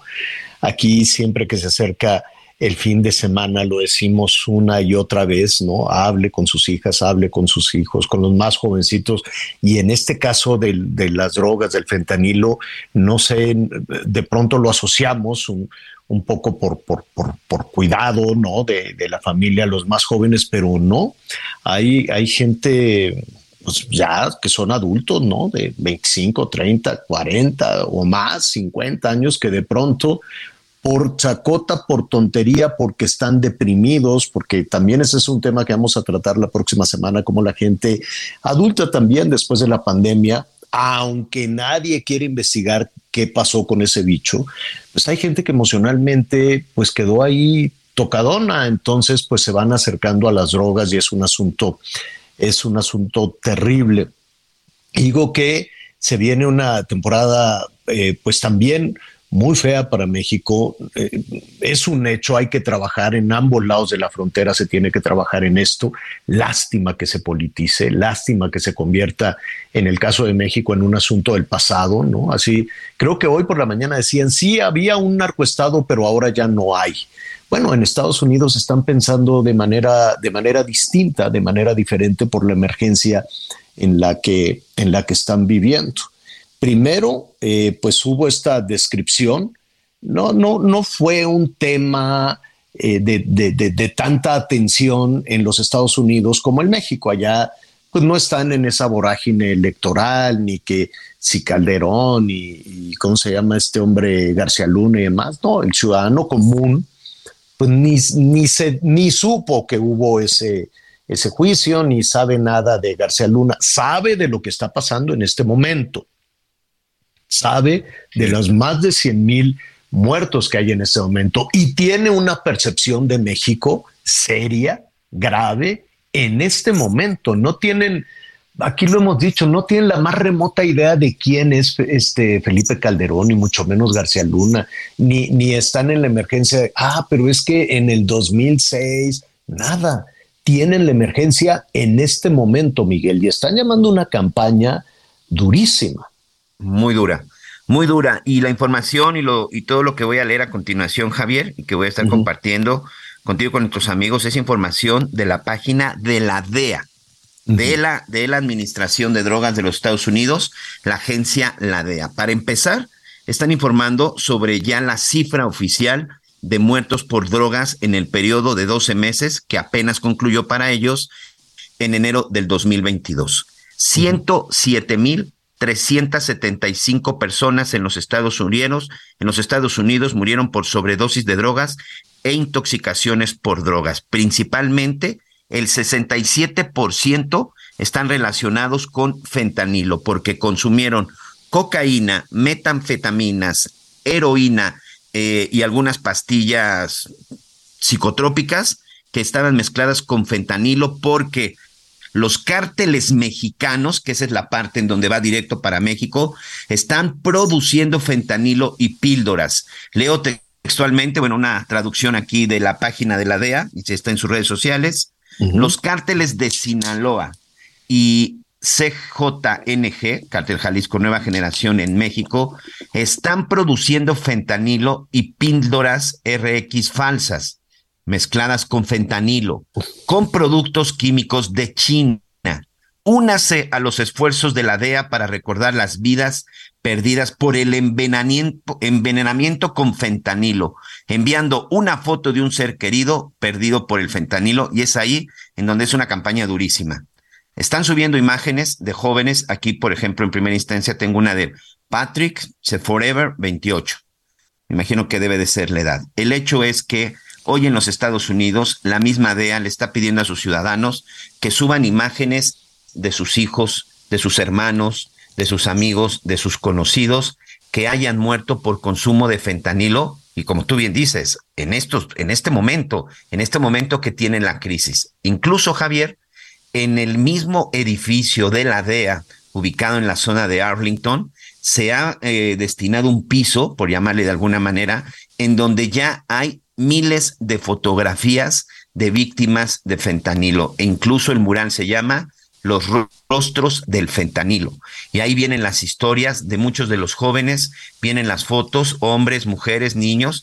Llama la atención porque la mayoría sí es gente muy joven. Y me refiero muy joven a menores probablemente de 25 años, pero por supuesto que también hay ya adultos y gente ya hasta de tercera edad pero la preocupación en los Estados Unidos es principalmente con sus chavos, porque el fentanilo, leo textualmente también, bueno, una traducción acerca de lo que dijo Ayn Milgram, que es la directora de la DEA. El fentanilo es la amenaza de drogas más mortal que nuestra nación haya encontrado.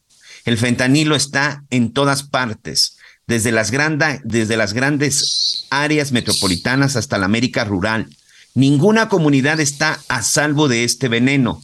Debemos aprovechar cada oportunidad para correr la voz, para evitar que las muertes por sobredosis y envenenamiento relacionados con el fentanilo cobren decenas de vidas estadounidenses todos los días. En este largo también comunicado y sobre todo también reporte que está presentando el día de hoy la DEA, habla acerca del Día Nacional de Concientización sobre el Fentanilo, que va a ser el próximo 10 de mayo, en donde van a hacer una campaña nacional para exigir, con, bueno, para pedir que haya conciencia, pero también para exigir y, y, sobre todo disminuir la demanda de fentanilo.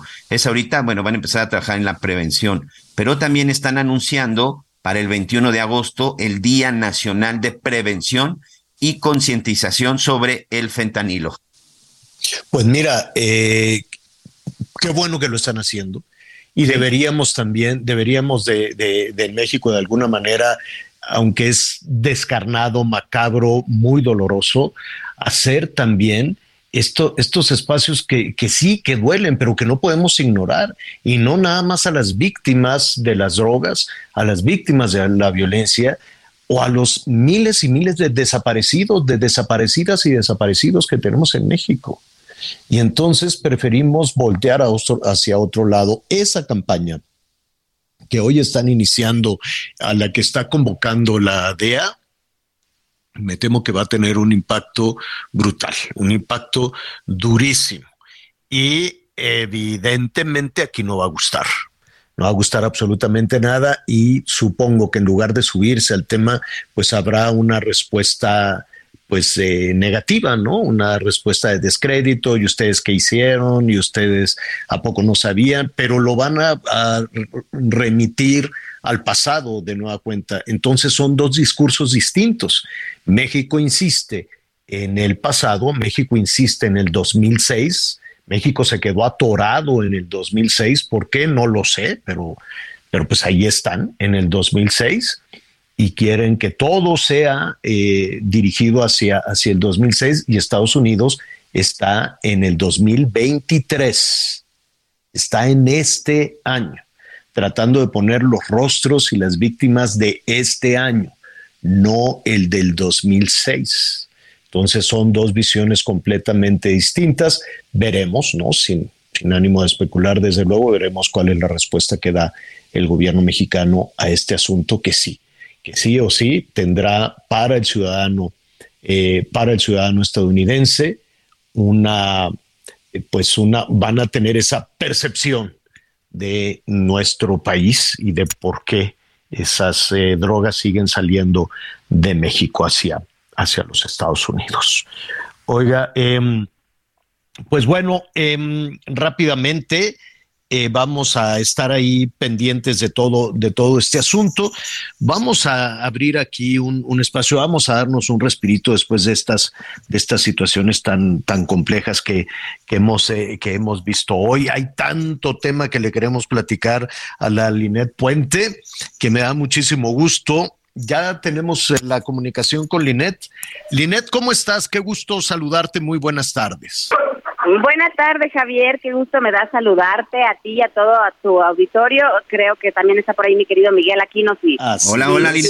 Gusto saludarte. Gusto saludarte. Qué gusto saludarte, querido. Bueno, pues sí, un gusto saludarlos y bueno, pues para platicar eh, de lo que se viene ya en unos días más, que es eh, la entrega de los premios Oscar, la entrega número 95 de esta, de, de pues ya sabes, digamos la premiación más importante del mundo del cine.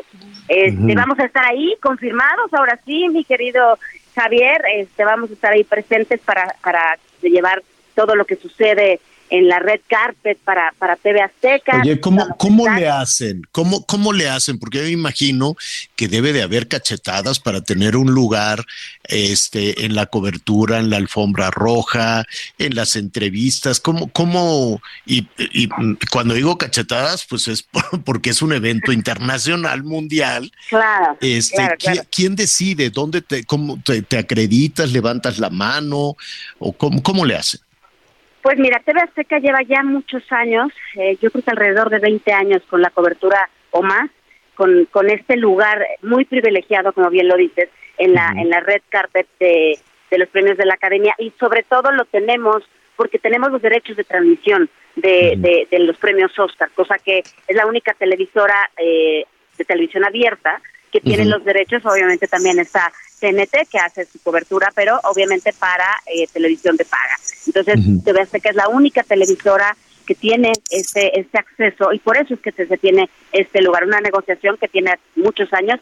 Y debo reconocer el trabajo de mucha gente, entre ellos Esteban Macías, que tú sabes perfecto que colaboraba, estaba con nosotros por acá, este que hizo un gran esfuerzo para que el espacio se fuera ampliando, para tener mejores lugares, porque claro, al principio eran unos lugares que te daban o que te dejaban muy muy al fondo, ¿no? Y casi nadie se llegaba a parar. Y conforme han ido pasando los años, se ha ganado un espacio mucho más eh, más cercano, digamos, a los medios más importantes. Entre más cercano estás a, estos medios importantes, es mucho más fácil que entonces tengamos acceso a estas personalidades tan grandes del mundo los artistas. Exactamente, y es la, pero sí, sí, es una locura, es una rebatinga, es dejarle grito pelado, ¿no? Claro, Leonardo, Claro, y tú, y, tú tan chiquitita, te vas a tener que poner unos zapatones enormes o te subes en un banquito. Eso nunca me ha detenido. Eso nunca me ha detenido, Javier. Me pone en un manzanero, ¿no? Uno de esos banquitos de, madera para la gente que no sepa, por para verme a la altura de las circunstancias y que a mí nadie me vea para abajo. Ah, no, no, no, no. Ah, me vean a la altura de las circunstancias y tengo, y mira, y tengo buen pulmón. Y tengo buen pulmón Gracias a Dios hemos logrado muy buenas no, haces un, haces un extraordinario, extraordinario trabajo y estamos seguros que así será en esta ocasión, que va a ser el 12 de marzo. De marzo. el 12 de marzo, para ver triunfar a Guillermo del Toro, querido, porque sí, así va a ser. Sí. va a ser. Se espera que ya sea este que sea el ganador, ¿no? De esta gran entrega 95. Fíjate que la última vez que fui fue justo hace cuatro años eh, me tocó verlo ganar por La forma del agua sus dos premios Oscar como director y como productor de esta hermosísima película y regreso para verlo ganar de nueva cuenta porque no hay manera que otra película le gane a Pinocho.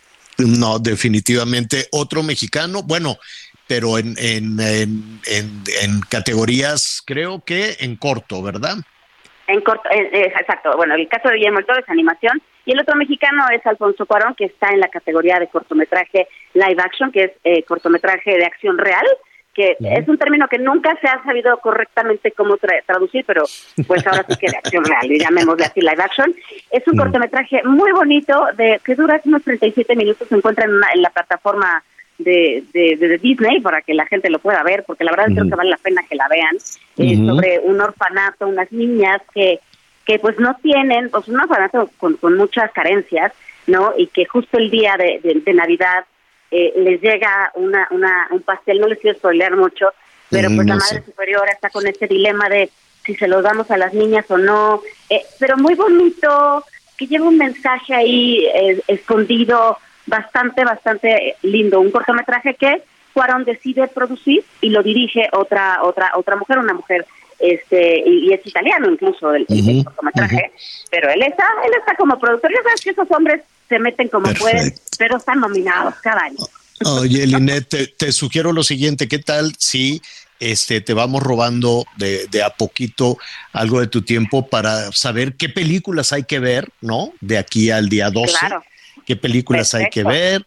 Este, ¿cuáles son? De, entrada te preguntaría, ¿cuáles son las, las películas este, preferidas o cuál consideras tú que se va a llevar los, los premios? De, entrada, de entrada para que se lleven tarea para este fin de semana, tienen que ver todo en todas partes al mismo tiempo, que es una película que se estrenó a mediados del año pasado, pero la estrenaron en cines la encuentran ¿eh? en los dos cines. Sí, yo, yo la vi el año pasado y me encantó. Ajá, Es una locura de película, es la, gran favorita para llevarse los premios más importantes.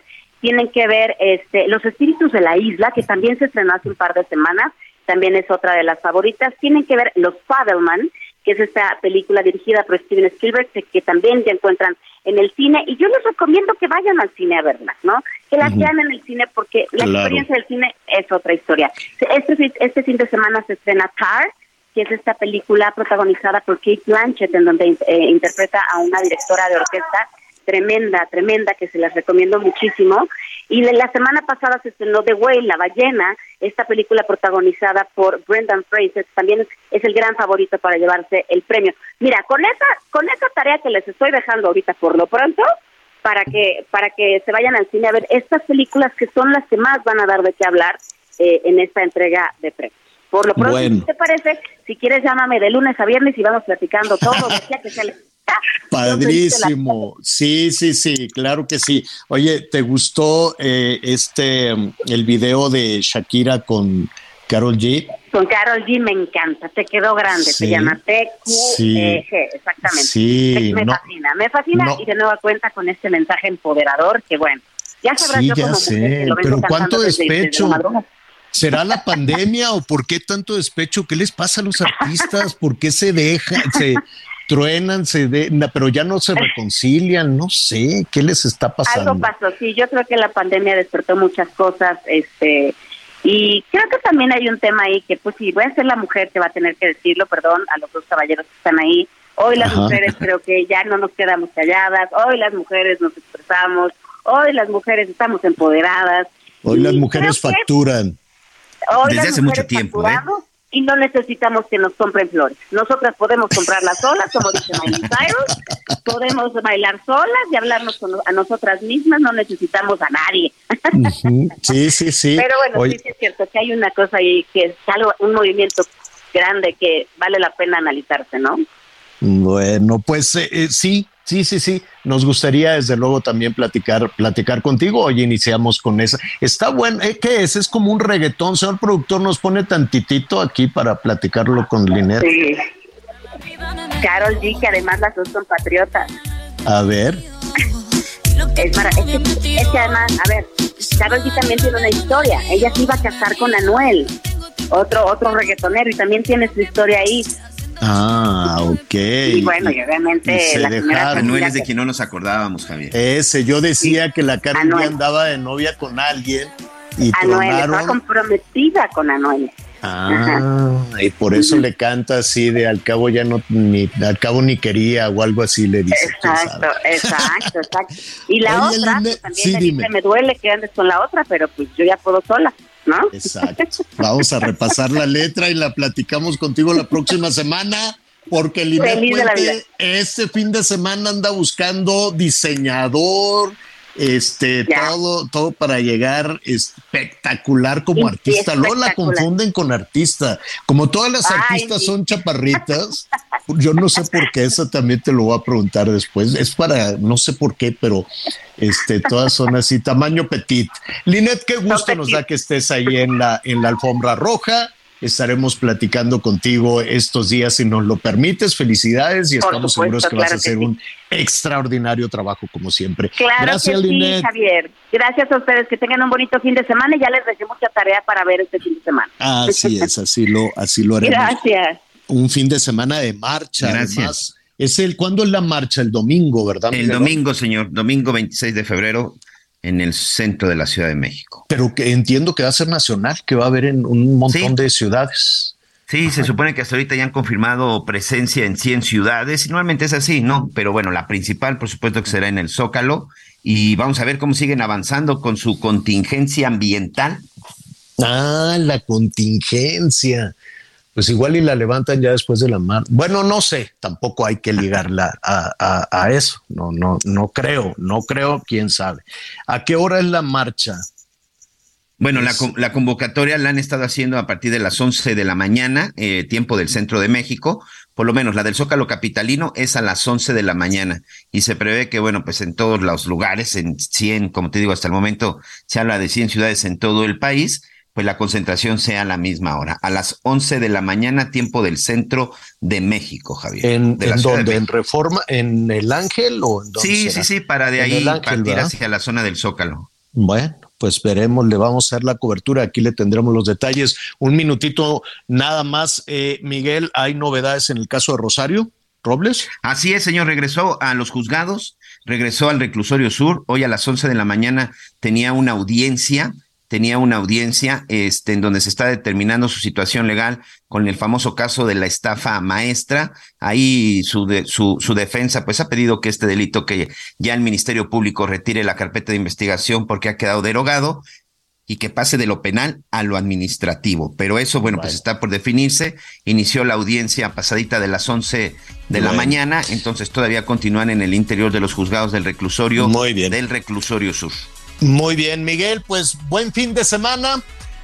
Pásala muy bien. Gracias, señor. Buen fin de semana. Buen provecho. Eh, mire, hay mucha información en desarrollo. Lo espero a las diez y media en Hechos. A poner buenísimo este viernes. Siga con nosotros en el Heraldo Radio. Que hasta la vida me mejoró. Por acá ya no eres bienvenido. Y lo que tu novia me tiró. Eso no da ni Gracias por acompañarnos en Las Noticias con Javier La Torre. Ahora sí ya estás muy bien informado. Heraldo Radio, con la H que sí suena y ahora también se escucha.